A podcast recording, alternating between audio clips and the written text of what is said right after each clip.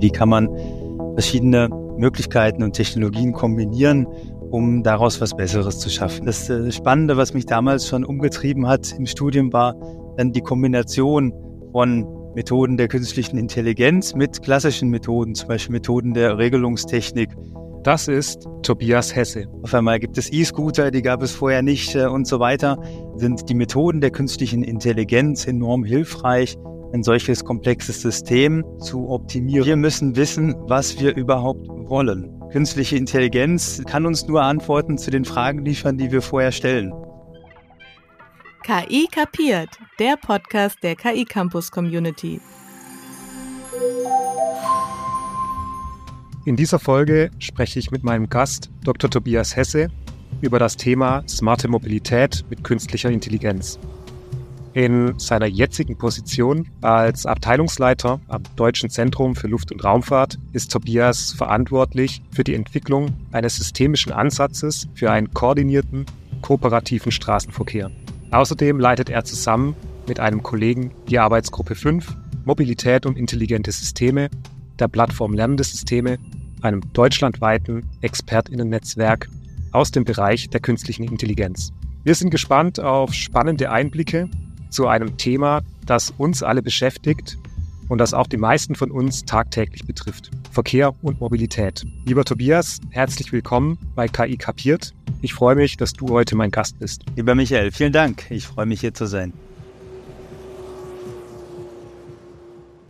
Vielleicht zu Beginn unserer heutigen Folge. Mobilität, ein zentrales Element unserer Gesellschaft, das sich auch ständig weiterentwickelt und sich neuen Herausforderungen gegenüber sieht. In den letzten Jahrzehnten haben wir hier einen rasanten Anstieg der urbanen Bevölkerung und des Verkehrsaufkommens erlebt. Diese Veränderungen haben zu neuen Problemen wie Verkehrsüberlastung, Umweltbelastungen und Sicherheitsrisiken geführt. Und genau hier kommen dann intelligente Verkehrssysteme ins Spiel. Durch die Integration von künstlicher Intelligenz, durch Vernetzung und Automatisierung eröffnen sich hier faszinierende Möglichkeiten, unseren Verkehrsfluss zu optimieren, auch die Sicherheit zu erhöhen und die Umweltbelastungen zu reduzieren. Und genau, das wäre auch der Einstieg in unser Thema heute, nämlich wie uns intelligente Verkehrssysteme und smarte Mobilität bei der Bewältigung dieser Herausforderungen unterstützen können.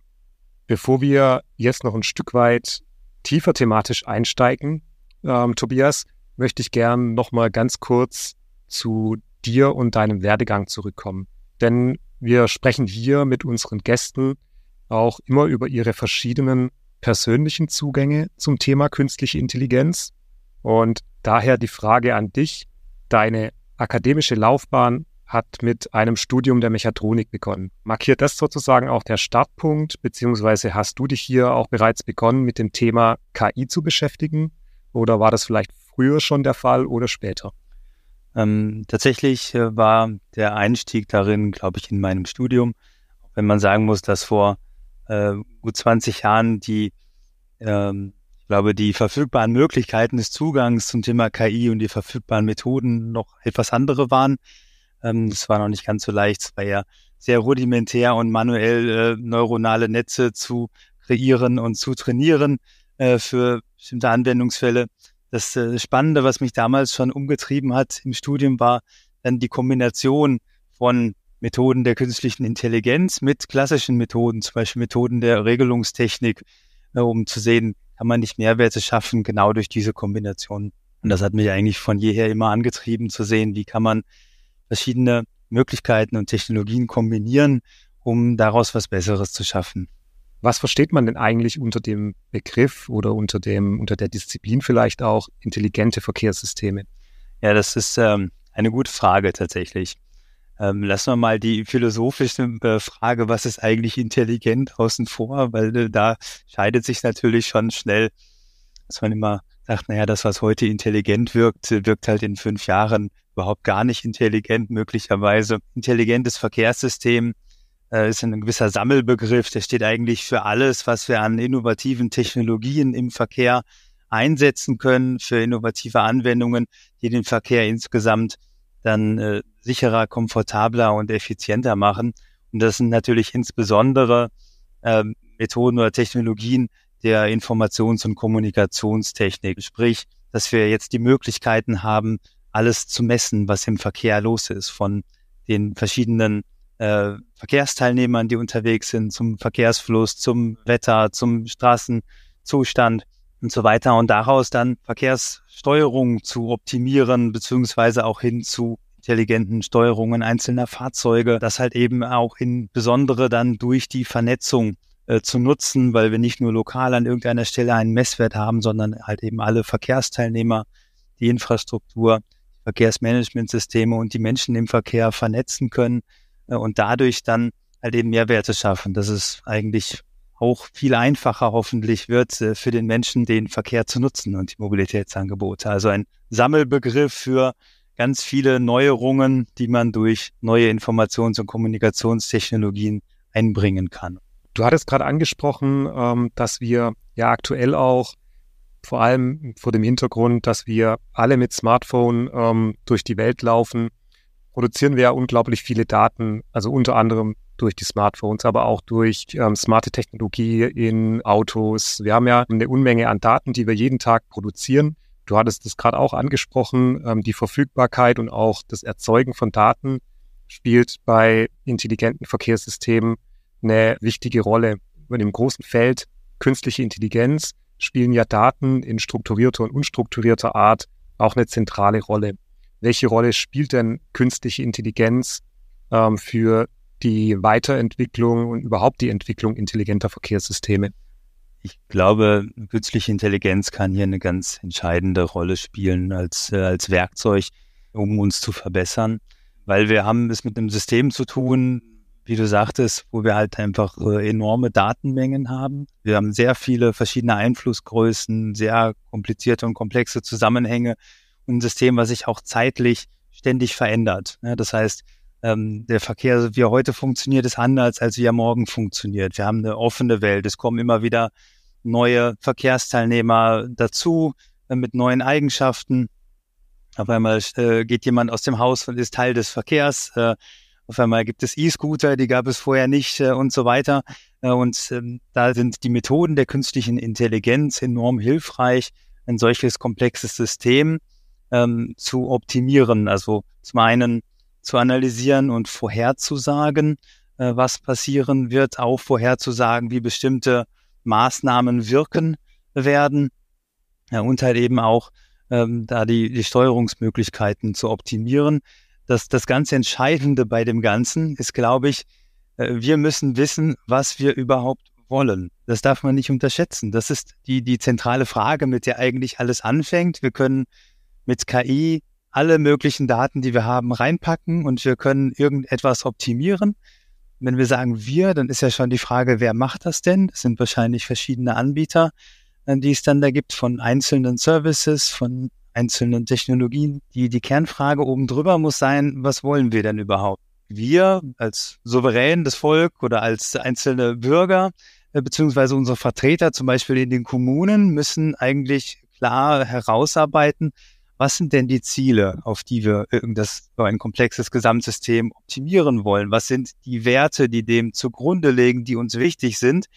Weil wir haben im Verkehr, in der Mobilität ja viele Möglichkeiten. Wir haben auch Konflikte, zum Beispiel Raumkonflikte, die über den Verkehr hinausgehen. Ja, wie, wie viel Raum möchte ich für den Verkehr zur Verfügung stellen, für welche Arten von Verkehr und so weiter.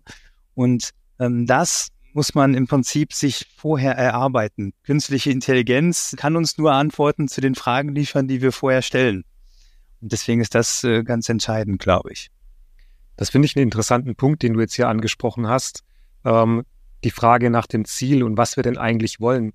Ich habe hier ähm, auch in der Vorbereitung zu dieser Folge eine interessante Statistik ähm, eingesehen vom Statistischen Bundesamt, die mich ehrlich gesagt auch so ein bisschen erschrocken hat ähm, nämlich dass ähm, nach aktuellen Zahlen, also die Zahlen sind von 2021, das war die letzte Erhebung des Statistischen Bundesamtes, demnach ähm, hat der Pkw-zentrierte Individualverkehr hier einen neuen Höchststand erreicht, nämlich 583 Pkw je 1000 EinwohnerInnen. Mhm. Da stellt sich mir tatsächlich die Frage, ähm, wollen wir denn überhaupt intelligente Verkehrssysteme? Ähm, beziehungsweise ja, was, was sind die Ziele? Ne? Wo wollen wir hin? Denn es ist, glaube ich, jedem klar, auch vor, vor dem Hintergrund aktueller Diskussion um die Klimakrise, dass es ja mit dem rein Pkw-zentrierten Individualverkehr so nicht weitergehen kann. Da ist meine Frage, die dann hier auch aufgetaucht ist, können oder werden intelligente Verkehrssysteme unsere Mobilität in Zukunft so verändern, dass das Besitzen eines eigenen Autos bald nur noch nostalgische Erinnerung ist? Oder wie würdest du das einschätzen? Ich glaube, so historisch hat und auch aktuell hat der Pkw einfach eine sehr emotionale, wichtige Bedeutung und auch ja quasi selbstbestimmt mobil zu sein. Das ist, glaube ich, also das Entscheidende.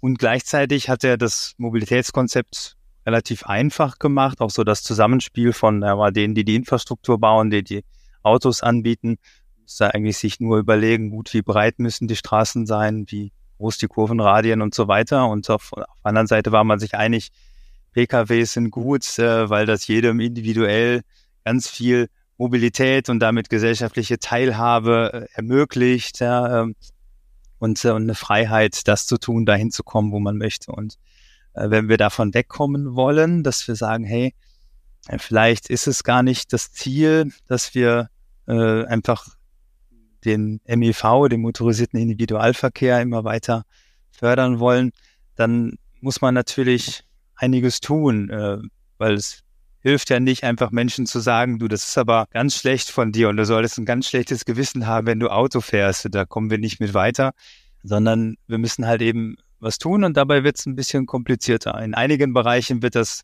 besonders schwer, das ist natürlich äh, auf dem Land, äh, weil man da teilweise schlicht keine Alternativen im Moment hat. Und in anderen Gebieten hätten wir aber vielleicht schon Alternativen, die nur vielleicht nicht ganz so gut funktionieren äh, wie, wie der Pkw. Das heißt, da müssen wir, glaube ich, einiges tun im Bereich neuer Mobilitätsangebote, um halt äh, tatsächlich zu ermöglichen, dass Menschen merken, ah ja, das ist okay, wenn ich keinen eigenen Pkw habe. Ich, ich muss nicht äh, mindestens jeder zweite Mensch einen Pkw besitzen, sondern es reicht auch einfach zu sehen, ich habe auf andere Art und Weise verfügbare Mobilität.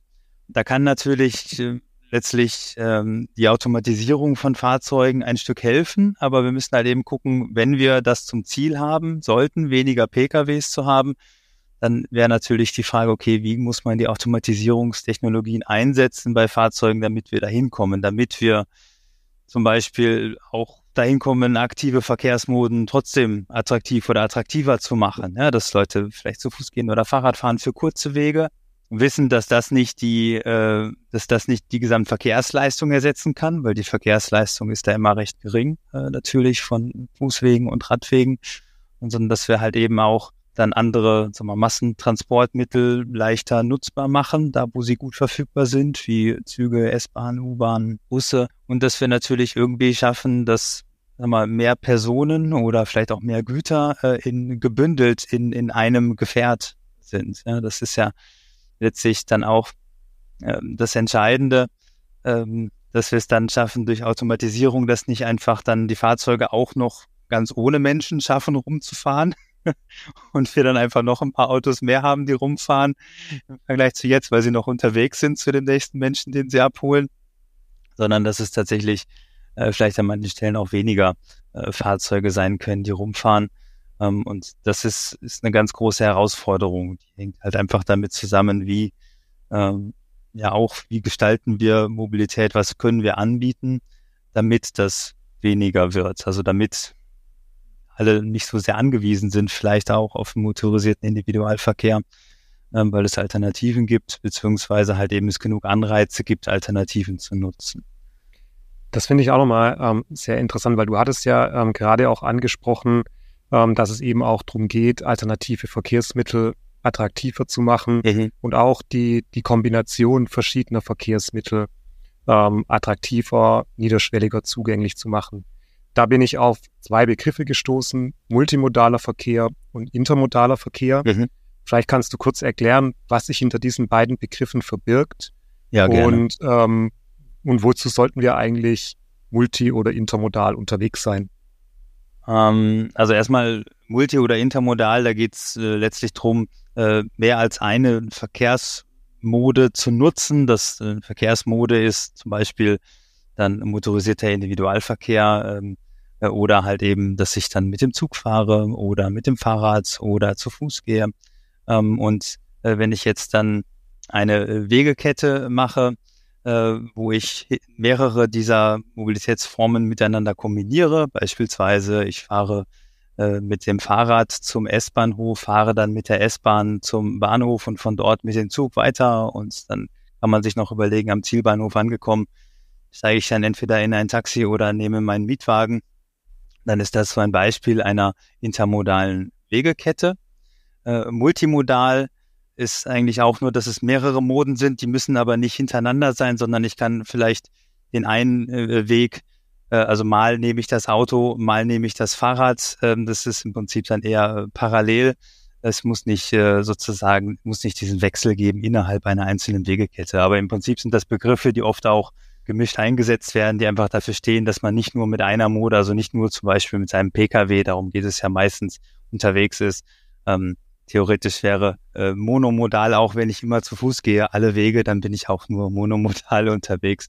Insofern ist gar nicht zwingend intermodal immer das, das Beste. Aber es ist natürlich oft so bei weiten Wegen, dass es dann halt eben typischerweise so ist, wenn ich intermodal unterwegs bin, bedeutet das bei langen Wegen, ah, ich nehme nicht nur den Pkw, sondern auch andere, insbesondere öffentliche Verkehrsangebote, die in der Regel dann vielleicht klimafreundlicher auch. Deswegen ist es halt eben oft so, dass man sagt, wie kann man das fördern, dass wir halt eben auch äh, multi- oder intermodale äh, Wegeketten oder Mobilitätsangebote machen, die attraktiv sind. Und das bedeutet halt eben oft, in der Praxis, wie schaffe ich es, dass zum Beispiel der Schienenverkehr oder der öffentliche Massentransport, ähm, dass der erstens gut genug funktioniert, attraktiv genug ist für, für, die Nutzung und dass ich gut hinkomme. Das ist ja dann äh, oft auch so der Punkt. Sagen, ja, da gibt's irgendwo einen Bahnhof, aber bis ich beim Bahnhof bin, muss ich erstmal Auto fahren. Ähm, und wenn ich eh ins Auto gestiegen bin, wieso soll ich dann erst noch einen Parkplatz suchen, der kompliziert ist, zu finden ist, teuer ist? um dann in den Zug zu steigen. Und dann brauche ich im Endeffekt doppelt so lange, kostet mich mehr, weil ich noch einen Parkplatz habe und so weiter. Und dann fährt man doch direkt mit dem Auto.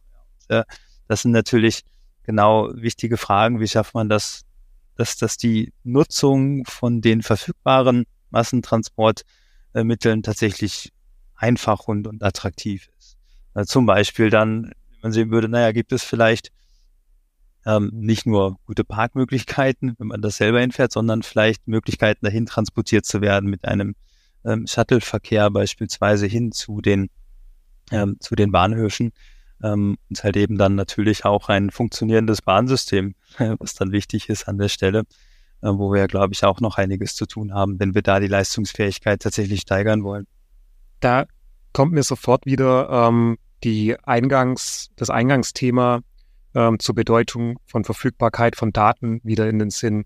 Ähm, Google beispielsweise hat vor einiger Zeit ähm, über Google Maps eingeführt, ich glaube Apple Karten, Waze und die ähm, ganzen anderen Anwendungen, die es so auf dem Markt gibt, ähm, bieten diesen Service mittlerweile auch an, dass wir eben über die ganzen Standort, Bewegungsdaten, die ähm, durch unser Smartphone getrackt werden, die eben dann ermöglichen, beispielsweise die, den Verkehr in Echtzeit zu überwachen, personalisierte Routenvorschläge ähm, anzubieten oder auch alternative Verkehrsmittel. Ähm, welche Rolle spielen da deiner Einschätzung nach solche Anwendungen, wenn es darum eben geht, Verkehrsmittel kombiniert auch zu nutzen? Also gerade diese zwei ähm, Begrifflichkeiten, die du gerade auch erläutert hast, modale und intermodale Mobilität, hier eben auch ein Stück weit niederschwelliger zu machen und auch nutzerfreundlicher zu machen, weil ich eben in einer Anwendung direkt sehen kann, um 8.15 Uhr kommt mein Bus. Wenn ich um 10.45 Uhr angekommen bin, kann ich direkt in einen Anschlussbus steigen oder mir einen E-Scooter nehmen, um den letzten Weg beispielsweise zur, zur Arbeit zu überbrücken. Welche Rolle spielen solche Anwendungen deiner Einschätzung nach, um das einfach auch niederschwelliger nutzbar zu machen, solche verschiedenen Verkehrsmittel auch kombiniert zu nutzen? Also ich glaube, die sind äh, enorm hilfreich und erstmal sehr praktisch, weil sie uns tatsächlich helfen, leicht äh, eine ja, an sich sonst kom komplexe Route und einen komplexen Weg zu planen. Wenn man sich das irgendwie vor 20 Jahren vorstellt oder so, ich weiß jetzt nicht ganz genau vom Jahr, aber ich meine, wenn man noch zurückdenkt an Zeiten, die Älteren kennen es dann vielleicht noch, wo es so Kursbücher gab bei der Deutschen Bahn. Ja? Da gab es nicht die, die DB-App, wo man gucken konnte, wie komme ich von A nach B und dann kriege ich das sogar kombiniert mit irgendwelchen Busfahrten und so weiter, sondern ich musste im Prinzip noch äh, viele Papiere durchwälzen, wann fährt welcher Zug von wo nach wo und dann selber versuchen rauszufinden, ah, was ist, wenn ich erst von Berlin nach Hannover fahre, wie könnte ich dann umsteigen? Dann gucke ich alle Verbindungen ab Hannover zu dem nächsten möglichen Bahnhof. Und wenn man das dann noch kombinieren will mit anderen lokalen Angeboten, dann war das fast unmöglich, wenn man sich nicht extrem gut auskannte auf seiner Route. Und äh, wenn man das vergleicht mit der Situation heute, ist es ja ein Kinderspiel zu sagen, ich will von A nach B und dann hätte ich das gerne, naja, im Auto sieht so aus, mit öffentlichen Verkehrsmitteln so, mit anderen Kombinationen anders. Insofern ist das erstmal natürlich eine enorme Erleichterung und ähm, Enabler, ähm, um das zu machen. Und ich finde das erstmal insofern ist das sehr praktisch, dass es da solche kommerziellen Angebote gibt. Man sieht auch an der Stelle, im Wesentlichen wird das genutzt, was, was hilfreich ist und was den meisten Nutzen bringt. Äh, zum Glück gibt es ja gesetzliche Grundlagen, die uns ermöglichen, im Thema Datenschutz nur die Informationen rauszugeben, die man möchte. Ich glaube, in der praktischen Nutzung sieht man, dass es bei den meisten Leuten die Bedenken über Datenschutzthemen äh, deutlich ja, deutlich weniger wichtig sind in der Frage, was sie nutzen, als die Nützlichkeit und den Nutzbringen der, der App beispielsweise selber. Insofern ähm, ist das, glaube ich, das Entscheidende. Insofern ist, glaube ich, auch wichtig, dass man diese verschiedenen Dienste, egal von wem sie angeboten werden, von privaten bis, bis öffentlichen oder halböffentlichen Unternehmen, gibt es ja verschiedenste Anbieter, dass man, dass wir versuchen, die als Teil der Lösung einzubinden zu überlegen, wie kann man als, als öffentliche Hand, als Kommune oder sowas, diese Empfehlungen, die da vielleicht dann gegeben werden von Google, Apple oder auch von anderen, wie kann man die irgendwie übersteuern, äh, sondern ja, die muss man nutzen. Also beispielsweise kann ich ja äh, reale äh, Randbedingungen im Verkehr ändern als, als Kommune. Und wenn ich darüber dann einfach nur gut, vielleicht auch vorausschauend in der Planung informiere, äh, so dass alle Anbieter, die solche Routen äh, dann zur Verfügung stellen, solche Vorschläge machen, davon wissen, dann haben ja meine Maßnahmen sofort Effekt. Also Beispiel, wenn ich sage, ich, ich, äh, ich sperre eine bestimmte, einen bestimmten Weg der äh, Stadt, weil ich vielleicht nicht möchte, dass da LKWs durchfahren, sperre ich den für LKWs oder allgemein für Mobilität, weil ich da eine verkehrsberuhigte Zone. Dann ist es natürlich, äh, dann hat, ist das eine, eine Maßnahme, die eine Wirkung hat und die funktioniert umso besser, je mehr äh, frühzeitig davon wissen. Genauso, wenn ich irgendwelche Geschwindigkeitsbeschränkungen einführe, vielleicht auch temporäre Geschwindigkeitsbeschränkungen oder halt eben neue Mobilitätsangebote dazu anbiete, wo ich sage, hier gibt es jetzt die Möglichkeit, äh, also einfach ein, ein Shuttle zu buchen, äh, was mich noch irgendwo hinbringt. Wenn da keiner von weiß, dann wird es wenig Wirkung haben. Und wenn halt eben ich darüber gut und transparent informiere, auch vorausschauend informiere, dann kann dieses Angebot halt eben tatsächlich auch genutzt werden und wird Wirkung erzeugen.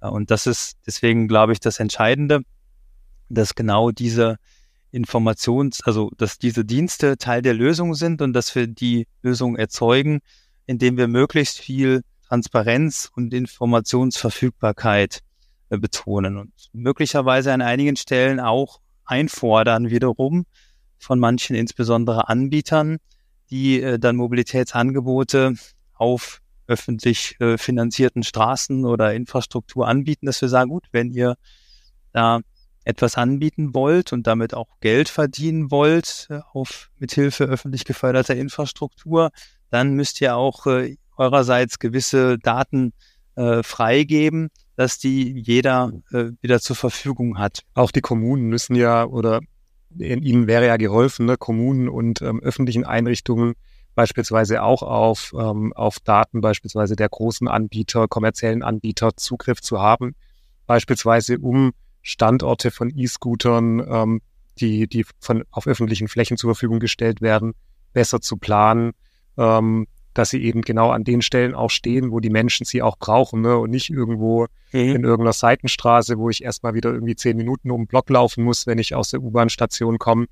Also ich, ich denke auch hier liegt eine große Chance, Daten zugänglich zu machen, auch durch KI-Verfahren, maschinelles Lernen hier, die Daten entsprechend so aufzubereiten, dass sie eben genau für solche Anwendungen auch tatsächlich für die Menschen nutzbar und vor allem zum, zum Positiven auch nutzbar werden. Ich glaube, dass das eine ist die Frage, wie kann ich durch welche Verfahren auch immer KI bestimmte Informationen einsammeln und, und aufbereiten, nutzbar machen. Ähm, das andere ist halt aber tatsächlich durchaus auch gesetzgeberische Aktivitäten gefragt und ja auch unterwegs gerade, einfach äh, sicherzustellen, dass bestimmte Daten verfügbar sind. Aktuell wird ja, ist ja ein äh, neues Mobilitätsdatengesetz auch Vorbereitung. Da würde ich mir natürlich äh, wünschen, dass halt äh, vielleicht auch Anbieter vom halböffentlichen Verkehr oder in der Mikromobilität, sei es Carsharing, äh, Scooter-Renting oder ähnliches, dass die tatsächlich auch mit einbezogen werden, dass sie halt eben gewisse äh, Daten dann bereitstellen in dem Angebot, das sie anbieten und dass wir auch äh, Daten für den Mobilitätsbedarf, äh, so wie wir ihn wissen und erheben, halt eben auch mit einbeziehen und diese Daten dann halt eben zur Verfügung zu stellen, zur Verfügung zu stellen für äh, die verschiedenen Anbieter in der Mobilität, aber auch für Forschungseinrichtungen, Universitäten beispielsweise. Je besser wir dort eine freie Verfügbarkeit von Daten haben, desto besser können tatsächlich alle dran mitarbeiten, um rauszufinden, ja, wo kann man noch was verbessern. Ja, wenn das, äh, wenn das die Hürde schon ist, dass äh, erstmal schon nur wenige Zugang zu Daten haben, dann können auch nur wenige mitdenken, sozusagen, äh, um halt eben äh, die Situation zu verbessern. Und deswegen ist das, glaube ich, ein ganz entscheidender Punkt und sollte äh, von der Politik auch sehr beherzigt werden, halt eben in neuen Mobilitätsdatengesetzen äh, darauf zu achten, dass tatsächlich auch möglichst viele verpflichtet werden, beizutragen ähm, zu äh, verfügbaren Daten. Natürlich nicht äh, persönlichen oder personenbeziehbaren Daten, aber halt eben denen, die für Mobilitätsangebote und deren Verbesserungen hilfreich sind. Zum Abschluss ähm, an dich die Frage, äh, welche Vision hast du für die Zukunft der Mobilität, auch mit Blick auf die Klimakrise und wie werden intelligente Verkehrssysteme dazu beitragen, diese Vision tatsächlich Wirklichkeit werden zu lassen? Tatsächlich ist es ja so, dass, dass mich das Thema Automatisierung durchaus sehr umtreibt. Insofern ist natürlich, äh, wenn ich jetzt dann auf die Mobilität schaue, sieht für mich eine Vision äh, durchaus so aus, dass wir die Automatisierung und die Vernetzung im Bereich des Straßenverkehrs sinnvoll nutzen. Das heißt, nicht nur den MIV dann komfortabler machen, dass wir dann komfortabler im Stau stehen und die Zeit anders nutzen können, sondern dass wir die Automatisierung nutzen, insbesondere im Nutzfahrzeugbereich, um neue Mobilitätsangebote auf die Straße zu bringen. Das sind insbesondere dann bedarfsorientierte äh, autonome Angebote möglicherweise. Das ist notwendig, weil wir sonst die Leistungsfähigkeit nicht hinbekommen. Wir haben Fahrermangel, Fachkräftemangel überall, aber auch Fahrermangel. Ja, die Chefs von Verkehrsbetrieben sitzen oft selbst am Steuer, weil sie nicht genug Fahrer haben. Und wenn wir jetzt die Leistungsfähigkeit verdoppeln wollen äh, vom öffentlichen Verkehr, dann brauchen wir dafür schlicht die Automatisierung. Es geht also nicht darum, irgendwo Geld einzusparen. Das werden wir dadurch nicht hinbekommen, aber wir können die Leistungsfähigkeit erhöhen.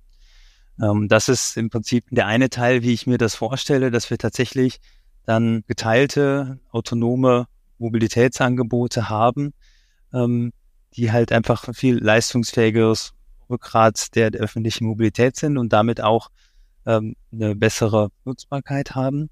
Und dass wir es gleichzeitig halt eben schaffen, dass dieses immer technisch ja immer komplexer werdende Gesamtsystem dass das in der Nutzung immer einfacher wird.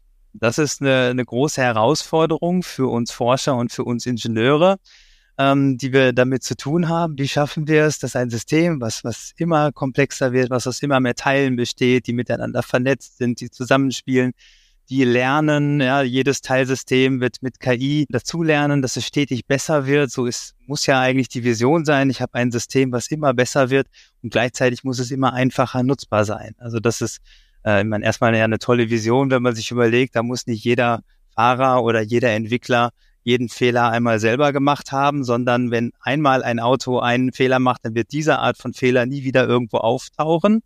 Ja, das ist, weil halt eben ein lernendes System drin ist. Ähm, und gleichzeitig merkt man dann, okay, es ist, es ist lernt, es ändert sich ständig, es ist, es besteht aus ganz vielen Teilen. Wie schaffen wir es, dass das für den Menschen in der Nutzung immer einfacher wird? Ja, das ist also tatsächlich ähm, ganz entscheidend, diese Mensch-Maschine-Interaktion, äh, diese User Experience würde man ja dann im Englischen sagen, die halt eben so zu gestalten, äh, dass sie äh, einfach ist. Und einfach bedeutet in diesem Fall halt eben auch sicher im Straßenverkehr. Und, äh, ich gebe mal ein so ein Beispiel.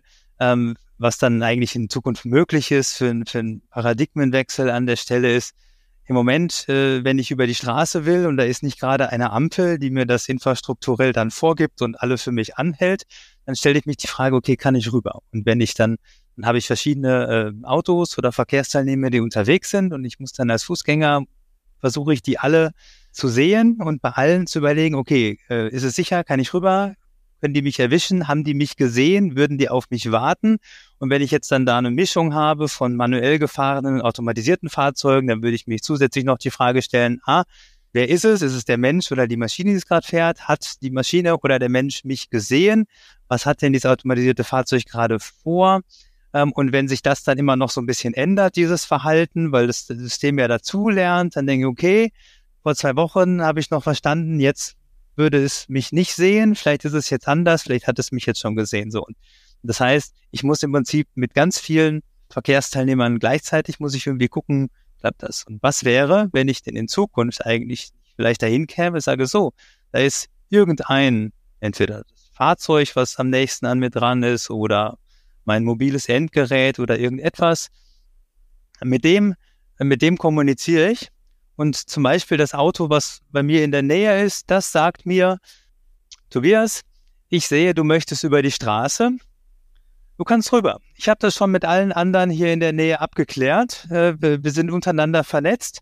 Ähm, das ist abgeklärt. Du kannst sicher rüber. Da kann dir nichts passieren. Ja, also eine ganz andere, einfachere Interaktion. Nicht nur, ja, ja, ich habe dich gesehen, aber keine Ahnung, was die anderen so machen oder so. Ja, oder ich will ja rechts abbiegen, keine Ahnung, was der Rest so tut und ob das stimmt, dass ich rechts abbiege, wer weiß. Ja, sondern nein, hier wird es ein, gibt es quasi einen Art virtuelle Infrastruktur, ja, einen virtuellen Überweg für dich. Ähm, du darfst drüber.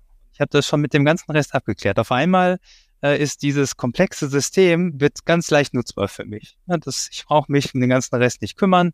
Das, das passiert dann schon. Ja, und äh, und das sind so so Beispiele von Paradigmenwechseln, die dann möglich sind, wo man sieht, hey, ja, wir, wir, das System kann immer mehr, wird äh, leistungsfähiger und es wird gleichzeitig äh, einfacher nutzbar. Das, das ist so meine Vision, die ich für die Zukunft habe. Und das schaffen wir nur, wenn wir ganz viele Technologien und verschiedene Anwendungen tatsächlich sinnvoll miteinander kombinieren und nicht einfach nur auf, auf eine Lösung als Allheilmittel aussetzen. Lieber Tobias, vielen Dank für deinen Einblick in deine Zukunftsvision zum Thema intelligente Verkehrssysteme und vielen Dank auch für dieses spannende Gespräch. Äh, danke, liebe Community, dass ihr eingeschaltet habt. Hinterlasst uns eine Bewertung, klickt auf Abonnieren, empfehlt uns in euren Netzwerken. Auf www.ki-campus.org findet ihr tolle Lernangebote rund um das Thema KI. Und passend zur heutigen Folge könnt ihr auf dem KI-Campus im Kurs Stadtland Datenfluss in Zusammenarbeit mit dem Deutschen Volkshochschulverband das Handlungsfeld Mobilität besuchen. Darüber hinaus kann ich die Video-Playlist So lernen Maschinen der Kolleginnen und Kollegen der Plattform Lernende Systeme sehr empfehlen. Die Video-Playlist findet ihr auf dem KI-Campus oder direkt auf dem YouTube-Channel der Plattform Lernende Systeme sowie in den Show Notes dieser Folge hier, zusammen mit weiteren Links aus dieser Episode. Bis zum nächsten Mal bei KI Kapiert, dem Podcast der KI Campus Community.